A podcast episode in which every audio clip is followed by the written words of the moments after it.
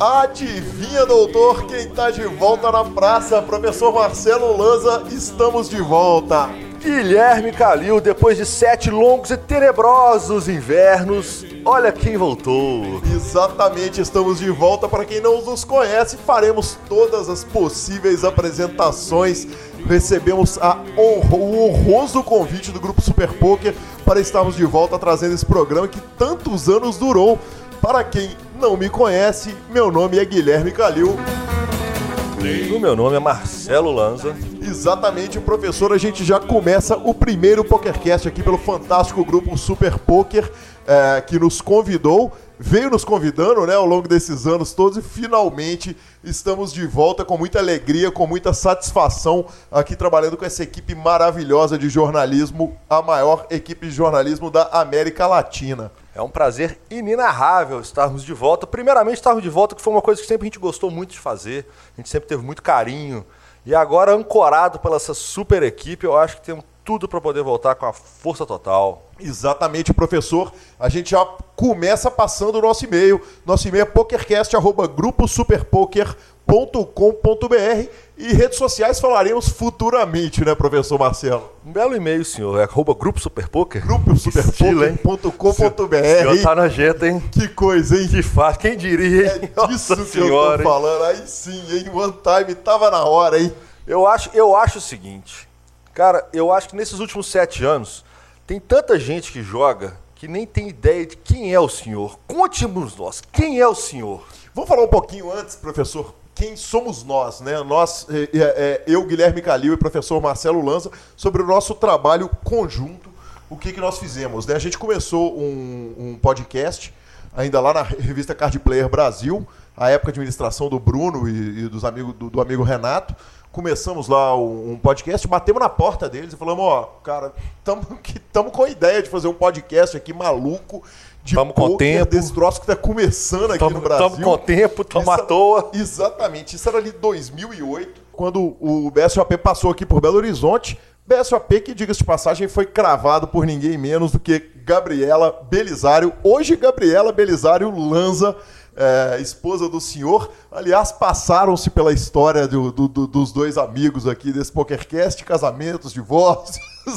Água Muita história, né? Poxa vida. Hein? Exatamente, mas o PokerCast começa lá em 2008, é, quando o BSOP passou por Belo Horizonte. Nós aproveitamos aqui a presença de, do, do Leandro Braza Pimentel, que já era campeão brasileiro, e do Léo Belo, que estava passando também por Belo Horizonte. É, entrevistamos eles, gravamos aquela primeira edição ainda. Lembrando que esse BSOP de 2008 que Gabi cravou, o senhor ficou em terceiro lugar, né? O, o ápice da carreira até de hoje, Guilherme Calil. Até hoje, lá em 2000, a gente, as barbas de 2020, o BSOP que a gente jogou lá em 2008 Oito, continua sendo o ápice da minha carreira, sem dúvida nenhuma, pelo menos da minha carreira de torneios. É mas fantástico, né, professor? E aquela, naquela ocasião gravamos ainda, muito no começo, né? A coisa toda muito precária. E, e começamos por lá. E depois tivemos diversos projetos. O PokerCast mesmo é, é, saiu da Card Player, passou pela Bluff, é, um projeto que nós trouxemos aqui para o Brasil, acabou não dando certo, lamentavelmente. É, veio a Black Friday, nos arrasou lá no nascimento. Mas... É o famoso morremos no ninho, né? Exatamente, morremos no ninho lá no começo do projeto. Mas, mas um projeto que eu tenho muito orgulho de ter participado dele, que, que, que foi muito bacana. E, e, desde que nós encerramos o, o PokerCast lá é, no ano de 2011, é, a gente vem. É, é, surgiram diversas propostas ali para a gente voltar e tal. e, e e a grande verdade, né, professor, que você me apertou esse tempo inteiro, vão voltar, vão voltar. Até hoje eu estou jogando lá online, a turma pergunta e tal, não sei o que, e de repente agora estamos aqui na, na hora certa, nas mãos certas, com as pessoas certas e com o nosso enorme, lindo e maravilhoso patrocinador, o 888 Poker, que nos permite estar aqui para você. 888 Poker, aliás, né, Lanza, que, que já nos levou a São Paulo no ano passado para para fazer uma, uma, uma narração coletiva ali, um comentário coletivo ali na, nas mesas de pôquer. e que, de certa forma, a gente pode falar que aquilo ali é o, a semente dessa nova fase do nosso projeto, né? É, queria agradecer a Kátia, a toda a equipe do 888, que, que eu, eu confesso que eu tentei muito, durante muito tempo, conseguir fazer voltar. O Gui teve reticente durante vários momentos, teve horas que a gente largamos de lado, mas eu acho que Pô, que bacana que depois a gente conseguiu fechar esse projeto. Casamos com o 888 e, e cara, e ele vai de encontro a essa nova fase que a gente estava querendo fazer, com, essa, com esse grupo maravilhoso que a gente se encontra hoje. E aquilo, aquele embrião foi uma coisa muito louca, porque eu nunca tinha feito narração de fato. Você já narrava vários torneios, você narrou no Sierra durante muito tempo, você narrou no, em Caldas Novas, você narrou em vários momentos, mas eu nunca tinha narrado. E no momento que eu sentei na cadeirinha de narrar, foram apenas apenas 18 horas seguidas. Exatamente. Aliás, foram é, 18 horas num dia, 12 horas no outro, 16 no outro. E, e você foi fazendo a narração, né, Lanza? E, e, parecia que era uma coisa que. Aliás, né, a gente viu que era uma coisa que nunca devia ter parado, né? Porque são dois caras falando sobre as coisas que ele, sobre a coisa que eles mais gostam na vida, né, professor? Eu acho que ficou muito natural. A gente acostumou um pouquinho com isso. Eu acho que a gente claramente nesse primeiro episódio. Em alguns momentos a gente dá uma agarrada, né? Parece que dá uma, a garganta puxa de um lado, a palavra falha, você fica com medo de dar um erro ou outro de português. Eu tô com vários vícios na nova linguagem de português. Depois de velho fui piorando. Mas vamos trabalhar para poder corrigi-los. Só lembrando, cara, quem eu queria agradecer a PokerManiaBR.com, porque lá eles hospedaram todos os episódios antigos do PokerCast. Então, se alguém tiver a curiosidade de ver, vai ter muita coisa gravada ali, tipo som de banheiro e tal, mas tá lá. Tá Cara, tudo são lá. mais de 50 episódios com grandes entrevistas. A gente entrevistou os grandes nomes. Grandes do, entrevistas. Né? E, e, a gente vai poder contar a respeito, falar um pouquinho de história ao longo do, do, do, do período todo, né? A gente está tá se estendendo aqui nessa, nessa primeira edição. Até acho que é importante para trazer para quem não conheceu o projeto, a gente poder explicar o que, que foi é, então tem momentos antológicos, entre elas a entrevista com o, o, querido Motel Santoro, o jogador mais supersticioso do Brasil, Descanse em Paz, amigo Exatamente. Santoro, que gritava fogo nas mesas, está num, num podcast que o entrevistado principal é o Stetson, de uma entrevista sensacional também. Grande malandro. Exatamente, mas, cara, todo mundo é, é, relevante da época, ou prática, quase todo mundo relevante da época passou por nós, passou pelo PokerCast. E o objetivo é esse, né, professor? O formato veio um pouco diferente. Nem em todos os programas teremos entrevistas.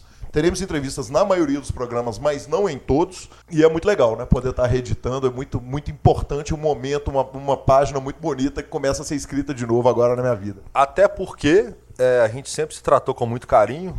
O senhor é um idiota e resolvemos voltar a um negócio que nós ficamos sete anos parados semanal.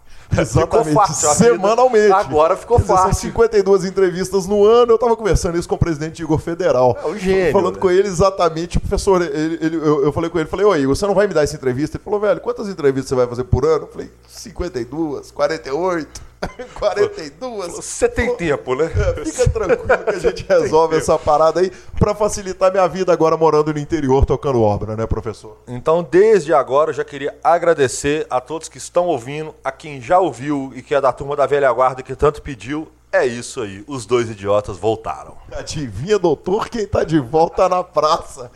Professor Marcelo Lanza Maia, vamos começar falando a respeito do seu poker. O que, você anda aprontando agora na sua vida é, é, de poker agora do momento? Falamos tanto do passado, vamos dar uma passada rápida aqui pelo presente e não, vai, não vão faltar oportunidades da gente conversar a respeito do nosso, do nosso presente, o que, que a gente anda aprontando no poker. Sem estender mais, eu, obviamente, eu continuo aposentado. Eu fingia Faz, que eu era... Aliás, está economizando uma nota, né? É, eu fingia que eu era um bom jogador na época, que na terra de cego, quem tinha um olho né, era rei. Eu tinha meio, agora hoje em dia eu tô cego. É oficial. Exatamente. Mas, evidentemente, continuo entusiasta do jogo, de, diretamente trabalhando com uma série de projetos que o pessoal vai saber. Tá entusiasta tá... do jogo, voltando com força total hoje no meio, oficialmente, voltando para o meio, gerenciando um projeto incrível junto à Federação Mineira, que logo, logo a turma vai ter mais notícia. E é, não teve jeito. Tentei sair de todas as formas possíveis, mas não teve jeito. Me, me trouxe de volta. Minha esposa ama o jogo. É, a gente trabalha, a gente trabalhava também com outras coisas, mas voltamos. Oficialmente estamos aí para dentro. E o senhor? Conte-me mais. O que, que o senhor anda fazendo em relação ao game? Professor, nesse tempo todo aí que a gente ficou parado, eu, eu, continuei narrando torneios aqui em Belo Horizonte, tive a satisfação de narrar também lá em Caldas Novas. Foi o que você fez de melhor nesse tempo, Foi né? o que eu fiz de melhor. Ah, você okay. tá louco. Beleza. Você tá louco. Eu, aliás, arrumar dinheiro mesmo no jogo, eu, eu arrumei pra você ali, pro, pro senhor Leonardo Cansado, jogando um torneiozinho outro de 8 Game Mixed, nunca jogando Texas Hold'em. É claro. Sem chance, é onde restou um pouquinho de edge ali. E continuo no, no, no, meu home game semanal, é, carinhosamente, um jogo que eu jogo com meu irmão e primos. É, um jogo que é, que é fantástico e, e, continuo lá jogando. Eventualmente venho aos torneios, tenho muito mais satisfação, é verdade, de jogar torneios de, de, de formatos que não são Texas Hold'em. Então, quando a turma arruma um Omaha Hello. Como toda a velha guarda, né? Eight Game Só pra constar. Aliás. A gente já não bate mais o field há muitos anos, se bobear, nunca batemos de Holden. Aí começou a aparecer com um joguinho de quatro cartas, com cinco, com oito. oito. Quanto mais cartas Não, tiver, mais opção cartas, nós você temos. troca três vezes quantas cartas é você isso. quiser. Inclusive o 8 game tem uma idade bem padrão, assim. Bem ela é alta, né? Ó, professor, eu vou te falar o seguinte. no último torneio de 8 game que eu fui jogar, estavam na minha mesa gente do naipe de sequela, panda no penúltimo tava Rádio, tava Teves. É disso, Quer dizer, aquela turma que Tevis, joguei aquela, com a Tevis. Aquela turma que nasceu ontem, né? É, exatamente. A turma que gosta do Mixed, normalmente ela tem um, uma idade um pouco mais elevada, tem um tempo maior de jogo, até de vivência mesmo no meio, porque você tem que fazer várias modalidades. E como de fato Hoje um jogo, cada dia que passa as pessoas têm que estudar mais e mais e mais. A gente já não batia o fio de antes, não vamos bater agora. Não, não vamos então vamos bater. tentar no, no Catrup e vamos ver o que, que a gente Exatamente. Se, se, vamos arrumar um, vai ser com jornalismo, né? Tomara, né? One time. Vamos, cavalinho. Vamos lá para as nossas notícias, então.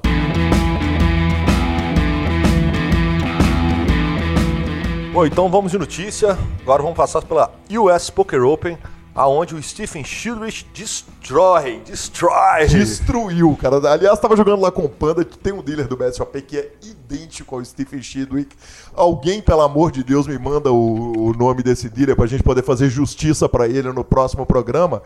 E, professor, cara, o torneio foi animal. Eu até estava jogando, é, é, tive com a Karen, joguei na mesa do Akari agora no, no BSOP, perguntei para ele se ele se iria lá enfrentar. E, e, agora, são, são. Ele falou: não, não vou, dessa vez não vou e tal. É, foi o primeiro US Poker Open é, feito nos Estados Unidos. E, e o, os americanos brincaram com Stephen Chidwick é, Poker Open, porque o rapaz simplesmente destruiu em todos os eventos. Ele ganhou dois eventos, ficou em terceiro lugar em outros dois eventos. Quem também foi muito bem foi o Daniel Negrano, que destruiu também, voou lá na série. E eu vou dar uma rápida passada aqui, evento por evento, é, pegando só os, os, os, os, fatos principais aqui dessa série, que tem tudo para se firmar. Aliás, a série foi toda transmitida pelo PokerGo. É, PokerGo é uma assinatura obrigatória para quem é aficionado por poker. É, claro que a transmissão é toda em inglês, então isso é um, um problema para para quem é brasileiro. É um dificultador, um né? Dificultador, exatamente. Por exemplo, o Lanza não... tem aquele inglês super abrangente. Ei, tá né, louco. Fala, tá entende. louco. Seu inglês foi maravilhoso. Lá no tá 888, Deus você falando com os israelenses e os o, a turma do leste europeu voando é, baixo no é inglês. o famoso a gente não passa fome, mas era Cara, eu vou te falar, Ninjana, você tá, sabe aquele negócio, mas né? Mas eu vou te falar que joguinho ensina inglês mesmo, viu, cara? Você tá de parabéns. Matar minhoca resolve? Exatamente, com certeza. Professor Marcelo Lanza Maio, evento número 1 um foi de 10 mil dólares de No Limit Holding. Quem gravou o torneio foi ninguém menos que Z Justin, o Justin Bonomo, o controverso jogador o monstro do game ganhou 190 mil dólares. O torneio teve 68 entradas. Vamos ao evento 2, então. O evento número 2 foi de 10k Pot Limit Omaha. É, quem gravou o torneio foi o Mike Gorodinski e ele ganhou 179 mil dólares, professor. Você vê que o número de entradas foi muito aproximado, mostrando que os torneios de PLO eles têm uma demanda louca que essa série mostrou o seguinte, que torneio de PLO tem uma demanda gigantesca e torneio de Mixed Games também, aí sim, one time. Olha a minha chance de salvar algum, hein? Não, não, vamos falar disso não, mas segue. O one time, vamos lá. Vamos direto pro evento 3, pula, vai. Aí sim, o evento número 3 25 mil dólares. No Limit Hold'em, quem cravou foi ele, o inglês Stephen Chidwick, 374 mil dólares. O terceiro lugar ficou com ninguém menos do que Daniel Negrano, que levou 165 mil dólares. E Nick Schumann arrumou um min cash lá, sétimo lugar, 55k dólares. O evento 4 deu ele de novo? Deu ele de novo, professor, 25 mil dólares. Esse sim de Mixed Game. Quem puxa 382.500 dólares foi ele, back-to-back, Stephen Chidwick, o inglês, cravou também. E olha a turminha da reta final.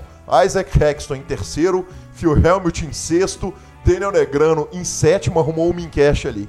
Vamos ao evento 5 então. O evento número 5 foi de 10 mil dólares. Quem cravou foi o Ben Tollerin, 187.600 dólares.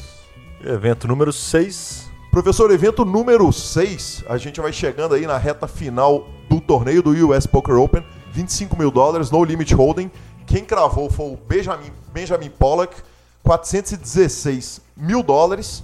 É, Jason Kuhn ficou em segundo. Em terceiro, ele, Stephen Chidwick. Olha como os nomes se repetem. Em quarto, ele, Isaac Hexton. Em sétimo, ele, Daniel Negrano. E nada parece detê-los. Nada parece detê-los. E vamos ao evento 7. Evento número 7, David Peters cravou. Jogador norte-americano arrumou 400 mil dólares. Quem estava em, segundo? lugar? Quem, quem, professor? Quem estava em quem? segundo? Stephen Chidwick. Nada parece detê-lo. E em sexto? Em sexto, Daniel Negrano. Tá doido. O canadense voando baixo. E oitavo, professor? Isaac Hexton. Que beleza. E agora o último main event, 50 mil dólares de Bahia, o evento 8. Exatamente. É, no evento de número 8, o, foi o main event de 50 mil dólares. Quem cravou foi o Kit Tilston, dos Estados Unidos, ganhou 660 mil dólares. Em segundo lugar ficou Jake Schindler, 429 mil doletas, professor. E, mas peraí, e em terceiro? Ah, peraí. e em terceiro? Em terceiro temos ninguém menos que o canadense Daniel Negrano, 264 mil dólares. Ele não foi o jogador da série, ele nem teve chance de ser o jogador da série. É, quando começou o main event, pelo número, quando fechou as entradas do main event, a turma já sabia quem tinha levado o grande prêmio. E parabéns aí então ao inglês Stephen Chidwick. Que fazem, professor? Oh, que, que, absurdo, né? Desse naipe, mas eu vou te contar uma coisa: desse naipe quase, nós tivemos uma que foi agora e é de Brazuca, professor. Quem é o nome? Do... É de Brazuca, não, é de Mineirinho. Exatamente. Qual que é o nome do rapaz? O nome do rapaz é João Simão, ninguém menos que ele. Pulamos direto dos Estados Unidos para a Alemanha. Exatamente. Onde tivemos a série no Cassino Kings aonde nosso querido João Simão, simplesmente num high roller de 25 mil dólares, ele arrumou um vice-campeonato, um quarto lugar. Aí na hora quando a gente achava, pô, ele já faturou os tubos. Já, já tinha ganho um milhão e meio de dólares, professor, nos dois primeiros. Um milhão e meio de reais, perdão, nos dois um milhão primeiros e meio eventos. de reais nesses dois primeiros eventos. Quando a gente falou assim, não, agora deu.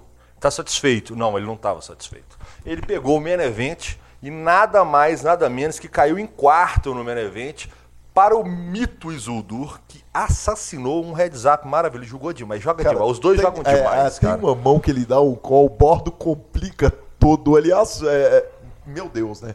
É... Cara, parabéns demais ao João Simão. Que, o João, Joãozinho tá voando. O Joãozinho é daqui, a gente conhece ele desde sempre voando. Nesse caso, desde menino mesmo, desde né? Menino. Desde menino, desde porque ele é muito mais novo vocês do que a gente. Eu, é, se tiver né, cortar, é o puta de um Loki no começo, entendeu? Eu, eu, eu falo que eu fico muito satisfeito porque a, a dona Lu Pilar, esposa dele, como botou esse menino no eixo, porque talento ele sempre teve. Era, era aquela, aquela potência sem governo, sabe? E agora ele botou o carro no trilho. O que, que a família fez com o rapaz? Uma família bacana demais. E assim, cara, tá voando, voando, julgando demais da conta.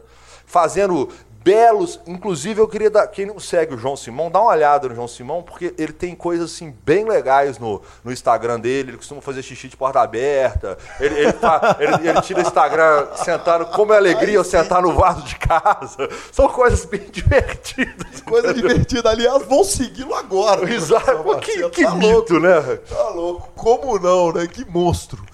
Que monstro. E parabéns aí, João Simão. É com grande alegria que a gente vê você fazer isso tudo que você está fazendo, é, essa monstruosidade que você está fazendo, matando o field.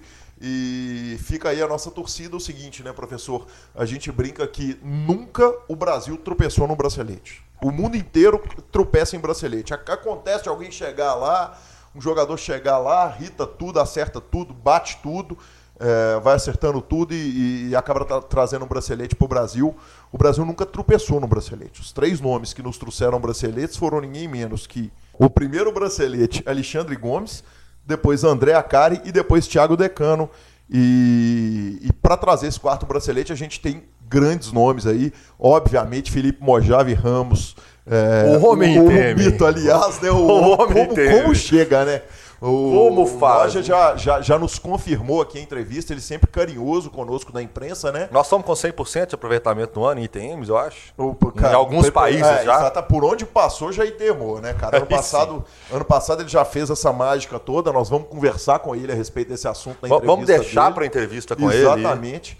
Mas, mas quer dizer, tem grandes nomes aí o Brasil, além de Jamie Walter, e obviamente vamos fazer injustiça se a gente começar a falar. Ah, é, nome, não dá, não dá para citar. Mas, é. mas que o potencial desse, desse bracelete brasileiro vir por mãos é, é, merecedoras vai ser enorme, né, professor? É, eu queria falar só um pouquinho nessa linha. O, o Brasil, a gente nunca teve isso, eu acho. Hoje nós temos jogadores de jogo caro, de field grande, de, de bater de frente com os caras. Quer dizer, tanto o Jamie Walter, o Akari joga caro, o, o Simão joga, Mojave joga. Essa turma tá batendo, jogando os 25k, 50k e estão indo para dentro dos caras. Então, assim, o que antigamente a gente falava, nossa, o, o Horse de 50 mil, o evento do WSOP, pô, quem vai jogar isso? Não, cara, hoje os, os brazucas estão lá, estão dando bain, o Androp estão dando bain. Quer dizer, a, a tendência natural é o brasileiro dominar o mundo. Porque ah, criativo nós somos. Aí sim, aí sim. Não só em fazer meme, né, professor? Além de, de, de, sermos campeões mundiais de memes, a tendência no poker é, é realmente destruir. E que bom, que coisa boa. Parabéns, João. Como eu, cara, como, como você melhorou meu final de semana acompanhando ali na torcida, você e Mojave mas você pegou um tempão de mesa da TV e foi incrível. Ah, Meus parabéns mais uma vez. Merecidíssimos parabéns, mano. Quebrou tudo. Exatamente, professor. E a gente vai à principal e à última notícia desse programa.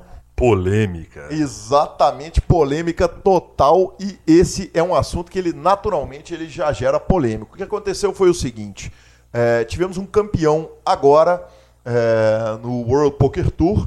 É, lá em Niagara Falls, o WPT Fallsville Poker Classic, e o campeão do torneio foi o Mike Lia.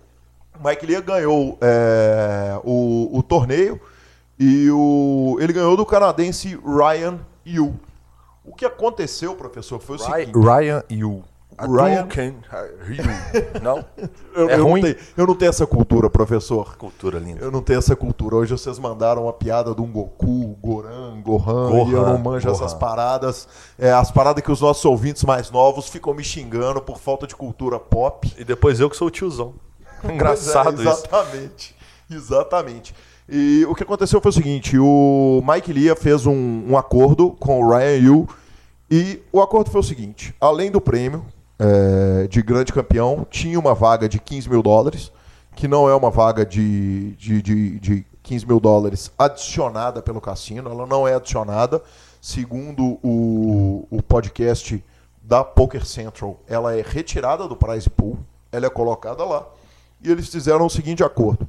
É, vale dizer o seguinte: o World Poker Tour, assim como a WSOP, não, não permite, permite acordos entre os jogadores. Exatamente. Responsabilidade única e exclusiva deles e o acordo não é permitido pela organização do torneio. Exato. Não é avalizado pela organização do torneio. Perfeito. Que okay? palavra, hein, professor? Avalizado Muito obrigado, tô tá rasgando. Tá Casa nova, né, tá patrão? Que é Casa nova. Tá né? louco, que beleza. É, não, exatamente. Ele não é, é, é no, a, a, a, ele não é permitido pelas regras do torneio. Então eles pediram para parar, o relógio do torneio. A organização falou: não, nós não vamos parar, mas estava tão óbvio que eles iam conseguir fazer um acordo que um queria uma coisa, o outro queria a mesma coisa, o outro queria. Um estava focado numa coisa, o outro focado na outra coisa. Eles pararam, saíram, fizeram um acordo e voltaram. O acordo foi o seguinte: eles fizeram uma divisão por ICM Então, pela quantidade de fichas que os dois jogadores tinham, eles dividiram o prêmio é, com relação à expectativa de ganho. E quem tinha interesse em ficar com o título e com a vaga foi o Mike Lear, que ganhou. Quer dizer, o que de fato aconteceu foi um chip dumping. Quer dizer, Foi uma o- entrega de ficha. o Ryan Yu, exatamente, aumentava ali grande parte do stack dele. A cobertura continuou, a cobertura do WPT, e o Ryan Yu deixou ele ser campeão, deixou ele ganhar a vaga, ficou com a maior parte ali do dinheiro, até porque ele tinha 2 para 1 em, em- em fichas. E por fim, o Mike Lia é, é- é o campeão do torneio, o que gerou uma, um enlouquecimento completo do, do pessoal do poker mundial. Quer dizer, o Twitter se agitou completamente, todos os sites de notícias, a turma ficou enlouquecida. E, e esses são os fatos, então, colocados na mesa. Para além disso, professor, eu preciso lembrar de um momento muito bacana da, é, é, do histórico nosso, como mídia de pôquer, que foi um artigo que nós escrevemos em duas mãos, eu e o mito maior, Sérgio Prado. O mito. O Exatamente. maior conhecedor de hambúrguer da cidade de São Paulo, entre outras coisas mais. Exatamente, de hambúrguer, de pôquer e de tudo mais. É, e, e o amigo Sérgio é, escreveu comigo um artigo a duas mãos, em que eu escrevi o, o, o, o artigo, um artigo chamado. Ele escreveu um, um, um artigo chamado Deal Não Obrigado. E no artigo que ele escreveu lá em 2011 ou 2010, ele falava, eu ouso dizer que é 2011 o ano. Ele diz o seguinte, que nunca numa quadra final, num- numa final de Roland Garros, você vai ver o Federer e o Nadal, é, ou se não usou os teni e- esses dois tenistas, pelo menos um deles está citado no, no, no artigo, é, se encontrarem ali na rede, fazerem um acordo e falarem vamos dividir o dinheiro. E é, na página seguinte, eu escrevi um, um artigo chamado Deal Sim, Obrigado. E eu conto o seguinte: são raras as situações em que o jogador chega numa reta final de torneio com a oportunidade de ganhar um dinheiro que muda a vida dele. E já que são tão raras essas oportunidades, que não existe longo termo no poker, é, é razoável que se permita aos jogadores fazerem, fazerem deal em torneios. E aí a gente para, eu lembro desse artigo. Esse artigo também está no Poker Mania BR, porque as revistas estão lá, digitalizadas. E aí a gente começa a nossa discussão, professor, Ok. porque o mais legal de tudo é que eu tenho uma opinião radical para um lado e o senhor tem Exatamente. uma opinião radical para o outro. Então vamos lá. Então agora eu vou dar a minha opinião a respeito do fato. Eu vou pegar exatamente o gancho do mesmo artigo, utilizando quase a mesma coisa, contra a entrega. O deal, nesse caso específico, ele vem como entrega de título. E eu até posso imaginar que o Federer e o Nadal podem cruzar as mãos no meio da quadra e falar: vamos dividir o dinheiro, mas vamos lutar pela glória. Se eu tô hoje defendendo a bandeira que o poker é esporte no Brasil, e que se ele não for esporte, ele é uma modalidade esportiva, porque ele é uma modalidade de competição, e ele que está lá, incluso, para quem quiser, no, no Ministério dos Esportes, está lá CBTH como órgão máximo nosso, representado no Ministério dos Esportes, estamos falando de uma atividade esportiva, eu nunca vou poder aceitar que um time entregue o resultado para o outro. Infelizmente, na minha opinião, foi o que aconteceu. Eles, eu, eu entendo de um financeiro, eu entendo fazer isso, mas eu nunca vou aceitar a entrega. Toma, o título é seu por causa da grana, do deal que nós fizemos. Não. Mano, vamos fazer o deal, a vaga nós vamos jogar por ela. Porque eu, eu quero o troféu, eu quero, eu quero o pódio. Porque o cara fala, ah, mas eu jogo pelo dinheiro. O outro cara falou, ah, mas ah, eu não quero esse, eu não quero E isso. esse foi o argumento dele, eu jogo pelo dinheiro. jogo pelo dizer, A dinheiro. gente tem jogadores, não, não, não é comum, mas a gente tem um monte de jogador que esquece troféu pra Ok, trás. isso acontece, eu Né, o entendo, eu Stetson respeito. falou que levava os, o- os troféus dele pra mãe dele. Dona Antônia, que, é, é, é, que faleceu tempos depois, mas que ele só levava o troféu pra casa por causa da mãe dele, porque ele joga pelo dinheiro. Eu entendo, eu respeito. Nem sei se é a opinião dele até hoje, né? Era a opinião dele da época. Eu respeito a opinião, mas eu nunca vou concordar. Eu nunca vou concordar se essa vaga ela pode ser retirada do paraíso pool, mas se eu não tenho como, então eu vou fazer um deal proporcional com você ali. Eu vou pegar esses. Quanto que é? A vaga é 15 mil? Então eu vou pegar mais 7 mil, quem perder, mas eu vou lutar por essa vaga. Eu vou lutar pelo direito de ter o pódio, porque eu acho que a entrega é muito. Você, você acaba com todo. Você desvaloriza todo o processo. Quer dizer, imagina os caras que estão ali cobrindo um evento do tamanho de um WPT, mesmo que fosse circuito, parece, não era um WPT é, é, Major, tá? Mas você imagina que isso aconteça na mesma situação da ah, mas ali não vai entregar porque porque vale mais porque vale menos? Cara, eu não entrego, você senta na mesa comigo, você não, não uma mão você não dá um tuk-tuk, não, você vai para dentro. Sim, não, e a gente se mata em todas as situações, eu com você, eu com o Felipe Fio, eu com todos os meus grandes amigos. Interessa, nós vamos pra dentro. Eu com meu irmão, no jogo da minha família, é, que não é um jogo baratinho, ele machuca, né? É, e a gente se, se mata, cara, entra para se matar o tempo inteiro. Agora, professor, aí eu, eu, eu, concordo com você. é close, porque eu concordo com você. Eu concordo com fazer o deal. Uhum. Eu não concordo é exatamente é o final do gancho. Pois é, mas aí o que, que acontece? O problema, então, ele deixa, ele sai da mão dos jogadores, porque, para começar, é o seguinte: os, os jogadores estão fazendo um acordo num dinheiro que, antes de tudo, é o seguinte: o dinheiro é deles. O que sobrou no prize pool para dois jogadores jogarem. É, é um dinheiro que é dos jogadores. Mas sempre vai ser assim. É, estão fazendo uma coisa seguinte: já tirou o dinheiro de todo mundo que ITMou, que ficou premiado no torneio, já tirou o reiki do cassino. Eles fizeram um acordo, inclusive na caixinha dos líderes e staff do cassino. Foi incluído no acordo. Agora. Colocando só que os torneios que permitem o deal, normalmente eles reservam para que tenham uma parte. É, não, perfeito. Então o que, que acontece? Aí que tá. Aí você chega no ponto. Porque é o seguinte, eu acho que se você chegar numa reta final de torneio e. Porque nós passamos por isso. Quer dizer, durante o meu período de narração, nós tivemos um torneio numa reta final que, salvo engano, o Caio Pimenta estava nesse heads up. E que depois do acordo, é o seguinte, os caras fizeram um acordo, é tanto para cá, tanto para lá, os jogadores foram de all-in até acabar o torneio. Para quem está narrando é lindo, né, porque vai dormir mais cedo, mas é um desastre completo para quem está assistindo e tal, não sei o quê. Até a brincadeira de para quem está narrando é lindo, é o seguinte, poxa, cara, a gente narrou um torneio que, que aconteceu perfeitamente ali até aquela hora e não há como se culpar os jogadores pela falha. Agora, há artifícios para resolver isso. Qual que é o artifício que o Sierra usou? E aí tem um negócio que é o seguinte, ninguém precisa inventar a roda, porque no poker tem essa vantagem. A turma já inventou grande parte do que tem muito pouca coisa para ser inventado, porque é uma turma inteligente pra caramba, que é o seguinte, então é o seguinte, vocês podem fazer tem aqui é, 500 é, mil dólares de, de, de premiação para os dois jogadores e, e é, é, não estou nem, nem colocando os valores, não. Tem um valor X para os jogadores. Reserva-se. No, no, no, caso desse torneio especificamente, eram 451 mil dólares canadenses, 452 mil dólares canadenses para o campeão, é, com mais a vaga de 15 mil dólares, e 301 mil dólares para o segundo colocado. Então, essa era a premiação dos dois jogadores. Com a, a calculadora de ICM, eles fizeram o seguinte: o Lia pegou 351 mil dólares mais a vaga e o Yu pegou 416 mil dólares. Quer dizer, eles fizeram um rearranjo. É, eu acho, achei muito desnecessário. Cara. Eu, eu, eu, consegui entender. O cara tá cansado, tá morto, chegou, já fizeram o deal no dinheiro e vamos bater carta aqui para flipar, vamos flipar esse troféu.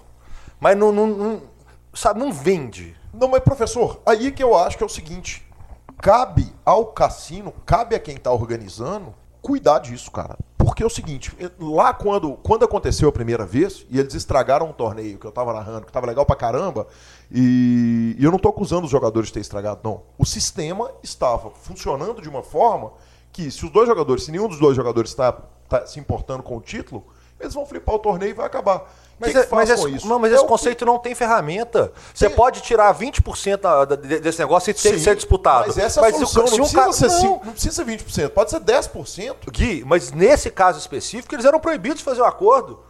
E em qualquer desses torneios, acho que no BSOP, se não me engano, é reservado 20% também para premiação, eles continuam sendo proibidos de fazer acordo em cima dos 20%.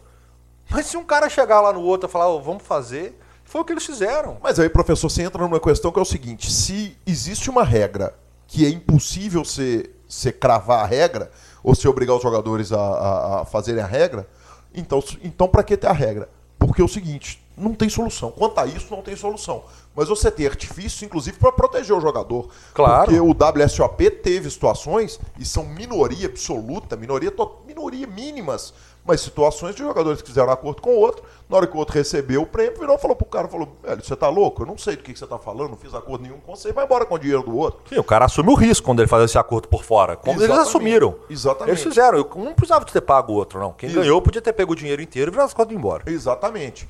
Agora, a, a situação é essa e, e- e é uma pena que tanto o WPT quanto a WSOP não protejam os jogadores né, é, é, de acordos, pelo menos não a WSOP em Las Vegas. Tem um, um ponto a se, a se ressaltar aí.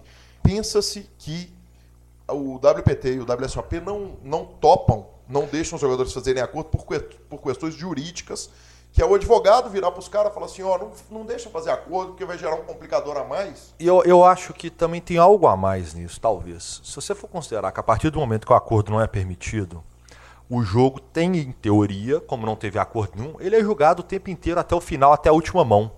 Por quê? Porque os pay jumps vão estar lá, porque as diferenças vão estar lá. A hora que o dinheiro aperta, vai estar aparecendo isso. Então, assim, ele continua puro, entre aspas. Ele continua sendo disputado. Porque quer queira, quer não, a partir do momento que faz um acordo ou que diminui esses pay jumps, essas coisas, é, fica mais mole, ele fica mais macio porque aquele peso sai de muitos jogadores. Essa situação toda muda. Essa é a questão do acordo. É claro que eu entendo e eu defendo o direito da realização do acordo, porque de fato em algumas situações como você mesmo falou, muda a vida e tal. Às vezes que ah, vou fazer o outro lado. O torneio é tão pequeno, às vezes, o dinheiro não é tão grande, a diferença não é tão grande para os caras ficarem jogando mais 5 horas que não vale, entre aspas, algo a mais, não tem uma disputa de ranking. Hoje em dia os rankings já são igualados, né? Se você Nesse fizer um acordo em, tem, em né? segundo Nesse e caso, Tem terceiro. o Player of the Year, tem a DPI, tem tudo. Pois é. é complicado. Outro critério também que foi adotado foi o seguinte: se- na hora que fez o acordo, mata-se o a pontuação, Pontuação. do ranking. Fica no segundo, pe- se pega os dois o- pegam a pontuação do segundo Isso. colocado. Se o torneio não permite isso, Não tem. não tem. Então o que, que acontece? O Mike Lee acaba pegando o título, um título que vai ficar com asterisco, pelo menos até todo mundo esquecer disso, né? Que é igual problema de arbitragem em futebol. Os caras lembram aquilo um ano, dois anos, dois anos depois ninguém lembra de nada, fica só o título e boa, né? É, eu acho que é uma pena. Eu acho que isso, vamos falar agora de forma como eu peguei esse gancho esportivamente falando, eu acho uma lástima. Eu acho que a entrega de resultado, cara, ela, ela, é terrível. Nunca, nu- nunca vai favorecer, nunca vai ajudar em absolutamente nada. Eu acho que eles não podiam, não precisavam, ainda mais, ainda mais tendo em vista os valores envolvidos, tá? Esquece se não fosse, ok, beleza. Mas, cara, olha isso. Os caras estão. Os caras estão se vendendo, entre aspas, por causa de uma vaga de 15 mil, ganhando 400, 350, 370. Tipo, não tinha porquê, cara. Ô, vamos fazer um deal aqui melhor e vamos jogar por essa vaga, vamos disputar, vamos querer ganhar. Porque vamos ser motivados pela vitória. Porque a partir do momento que a gente fica puramente por um lado, eu acho que perde muito. Professor, eu entendo a, a sua colocação. Eu, por filosofia de vida, eu acho que o que é direito da pessoa e que não afeta ninguém mais, além de, de dois adultos que estão optando por aquilo, e, e aí eu acho que serve para qualquer coisa da vida. Quer dizer, vamos, vamos para citar um exemplo fácil aqui, Continua, continua o raciocínio, vai. para citar um exemplo fácil é o seguinte, capacete e motocicleta. Eu acho que o capacete e motocicleta ele poderia ser opcional, desde que na hora que o cara rachasse o coco no chão, ele não. Ele não- assumisse ele, o ferro. Ele assumisse o ferro. Ok. Ele não vai para o sistema de saúde público para tratar a cabeça que ele rachou no chão. Beleza, então essa é a regra. Então eu acho que essa regra, ela, ela é o cara é um adulto na motocicleta de adulto que ele não está afetando ninguém que não está envolvido, que não é beber no trânsito, porque beber no trânsito o cara Não. vai beber e vai, e vai Ele assume o risco É. automático. Eu falo É. assim, essa é a regra. Então, Eu desde acho- que colocada a regra, beleza. Eu, eu, eu, eu tenho como filosofia de vida que sim. Ok, a regra não permite. Nós estamos partindo do princípio que a regra não permite um acordo. Então, tudo que foi feito ali, além de ter sido, entre aspas, por baixo dos panos, foi vendido um resultado É, de um torneio que não permitiu o dos acordo. panos, não, entre aspas fizeram, que eu é. falo é porque é, não tem asterisco. A premiação ali era essa que eles têm que anunciar. Então, assim, nem permitido era. Eles já partiram, eles já começaram errado. E, para mim, eles terminaram de uma forma penosa.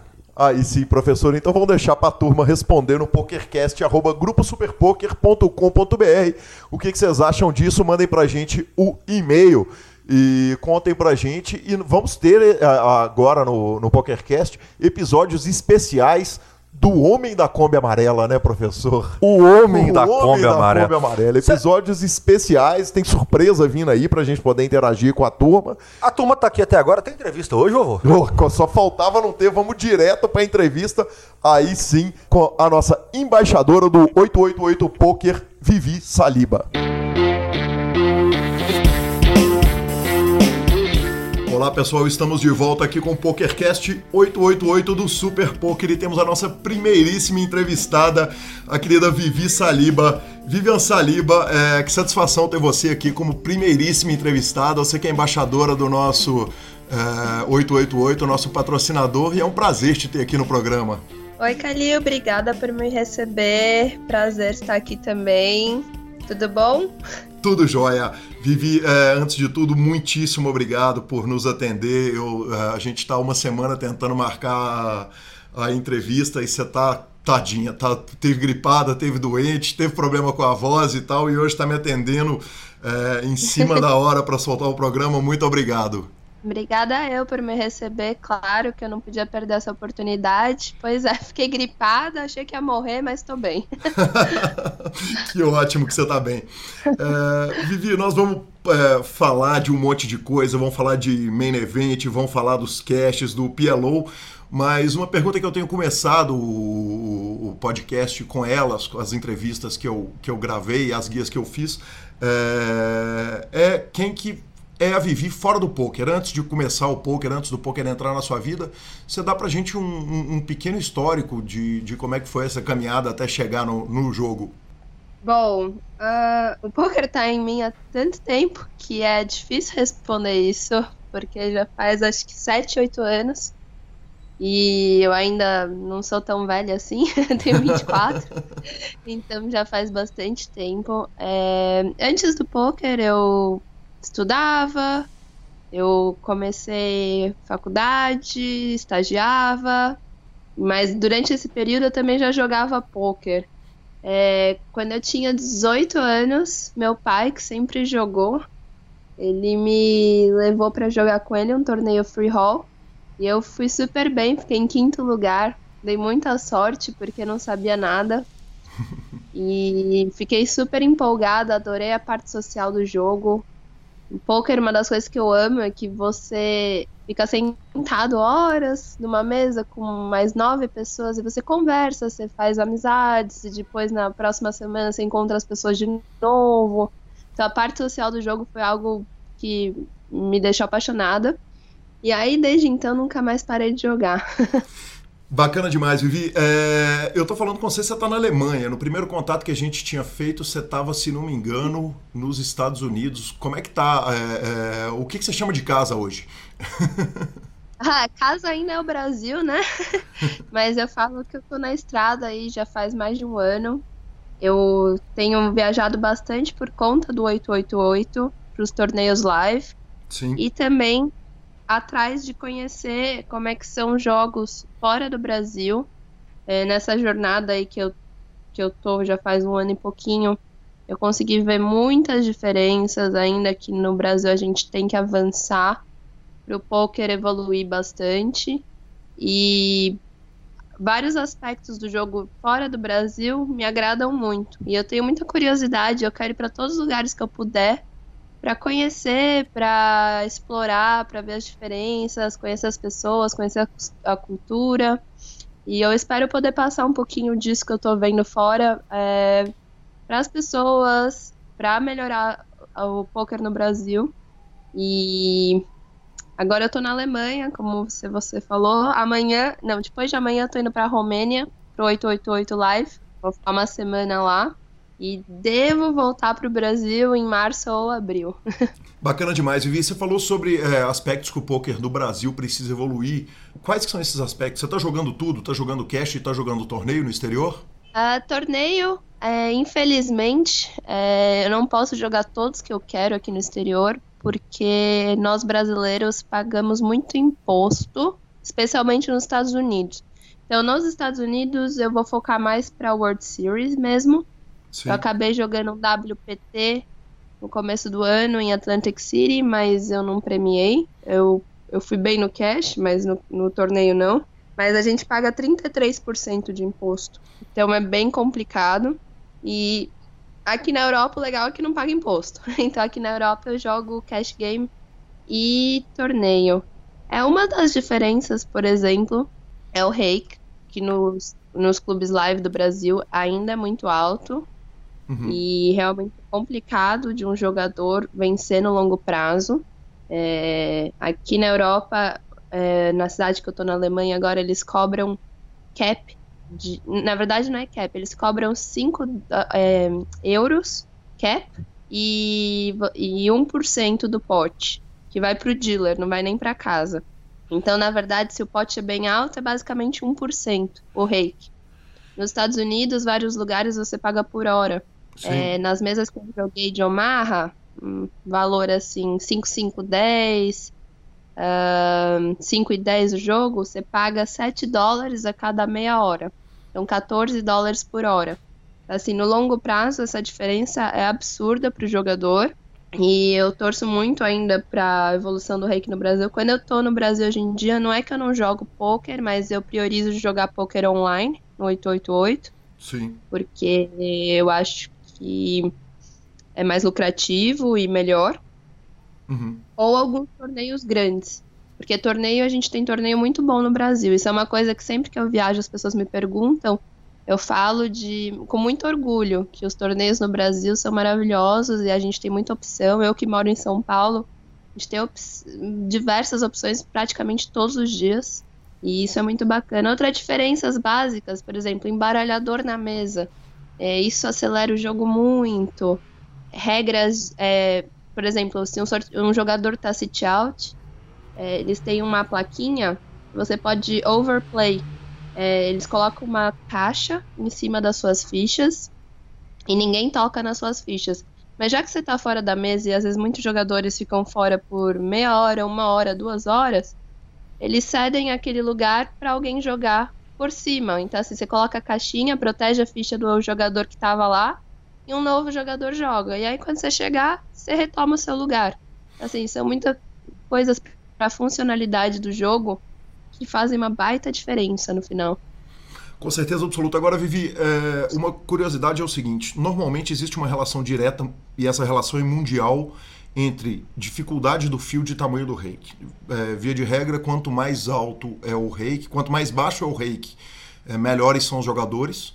É, que acaba sendo natural, né? Quer dizer, um jogo com, com rake mais baixo acaba atraindo jogadores melhores e um jogo com o rake um pouco mais alto ele tende a atrair jogadores piores e é, comparativamente o field europeu e o field americano com o field brasileiro, como é que nós estamos? Bom, é, eu não acho que quanto menor o reiki, é, melhor são os jogadores. Eu vou precisar discordar. Pelo uhum. menos pelo que eu vi, eu acho que o reiki não interfere nisso. Nos Estados Unidos, eles têm o mercado online de poker fechado já faz muitos anos. E eles jogam alguns sites deles. E o que acontece é que os jogadores tiveram que ir para os cassinos. E nos Estados Unidos eles têm uma cultura de jogo há muitos anos. É, o pessoal aprende a jogar poker desde criancinha. E o poker não é uma coisa recente que nem no Brasil, é uma coisa de 15 anos atrás. Eles têm há muito mais tempo. Então todo mundo joga poker nos Estados Unidos. Eu fiquei chocada porque você vê pessoas de todas as profissões, pessoas com muito dinheiro, pessoas que não têm tanto dinheiro, jogando e jogando mesas caras. No final das contas, nos Estados Unidos, todo mundo tem um pouco de dinheiro, porque é uma nação rica. Então, o médico ganha bem, mas o garçom ganha bem, a camareira ganha bem, todo mundo ganha bem, ainda mais por ser um país de tipping, né, de gorjeta. Sim. E tem muito jogo em qualquer lugar. Eu fui para Flórida.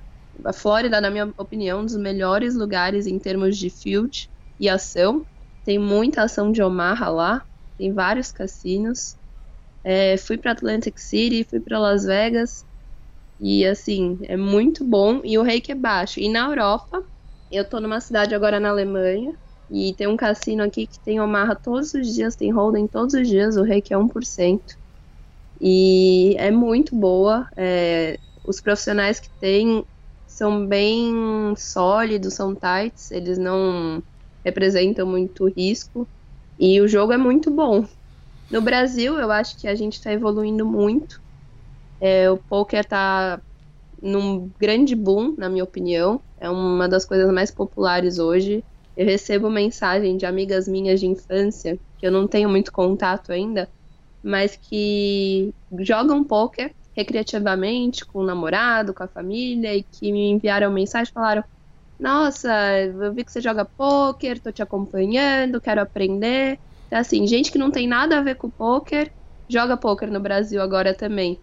Eu acho que a gente ainda está atrás, principalmente do, do nível de jogadores da Europa, porque na Europa todo mundo joga poker online Sim. e eles são melhores do que nos Estados Unidos, porque eles competem, a competitividade aqui é maior e eles têm que evoluir mais. Então, na minha opinião, os jogadores europeus, no geral, são melhores do mundo. Tem muito jogador alemão, muito bom, mas isso mais no online.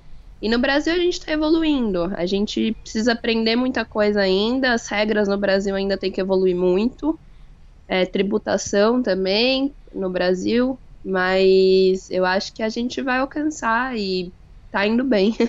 Bacana demais. Vivi, é, um, um, número que eu fiquei absurdado quando eu ouvi no, no meio do ano passado foi que você foi a única mulher entre 21 e 25 anos no main event. Quer dizer, você foi é, num field de 7.221 jogadores, quer dizer, o maior field desde 2010, o que mostra que o, o, o poker voltou a, a, pegar um crescimento. Quer dizer, nós tivemos aquela era lá com o pico do, do, do main event do Jamie Gold e, e aí a gente chega agora no main event é, é, é robusto, né? Brutal. E, e você é a única jogadora entre 21 e 25 anos de idade. E eu não vou entrar na xaropice de perguntar como é que é ser uma mulher jogando poker e tal, que é a pergunta mais chata do mundo e, a, e certamente a pergunta que você ouve em toda entrevista. É, mas, em primeiro lugar, te assusta é, você ser a única mulher desse, nessa faixa de idade, na menor faixa de idade? Não, não me assusta. Eu acho que o um motivo por trás desse fato é porque o poker ele é essencialmente um esporte masculino. É, 95% dos jogadores de poker são homens.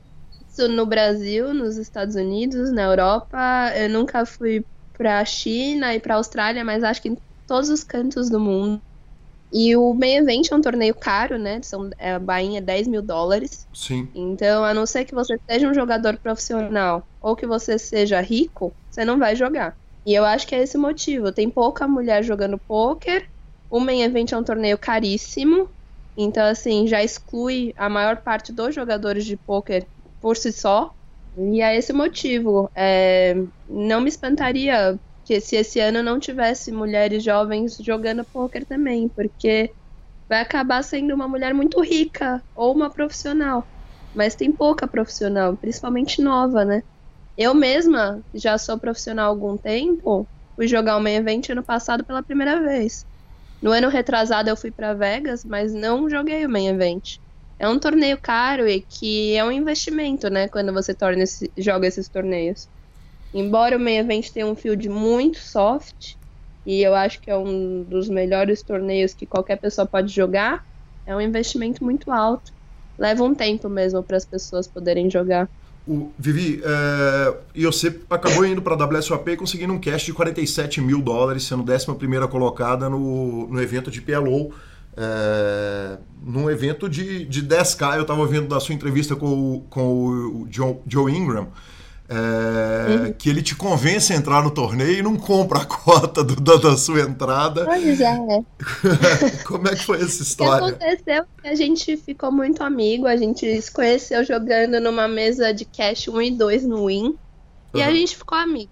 E eu dividi um pouquinho da minha história para ele, falei que eu já tava nessa estrada do poker há um bom tempo e que eu tava ainda lutando que ir para Las Vegas não foi muito fácil para mim, que eu lutei muito, que eu coloquei na minha cabeça, que eu nem fui com o dinheiro que eu deveria, mas eu juntei todo o dinheiro que eu tinha e dei a cara a tapa, falei, vou lá e vai dar certo. E que. E aí ele falou: você tem que jogar o torneio de Omar de 10 mil. Você é jogadora de Omar, você é boa. Eu falei: imagina, eu tô tentando vender ainda minhas cotas pro main event. É, imagina que eu vou conseguir vender o Omaha. Ele falou: as pessoas acreditam em você, você é bom em Omaha.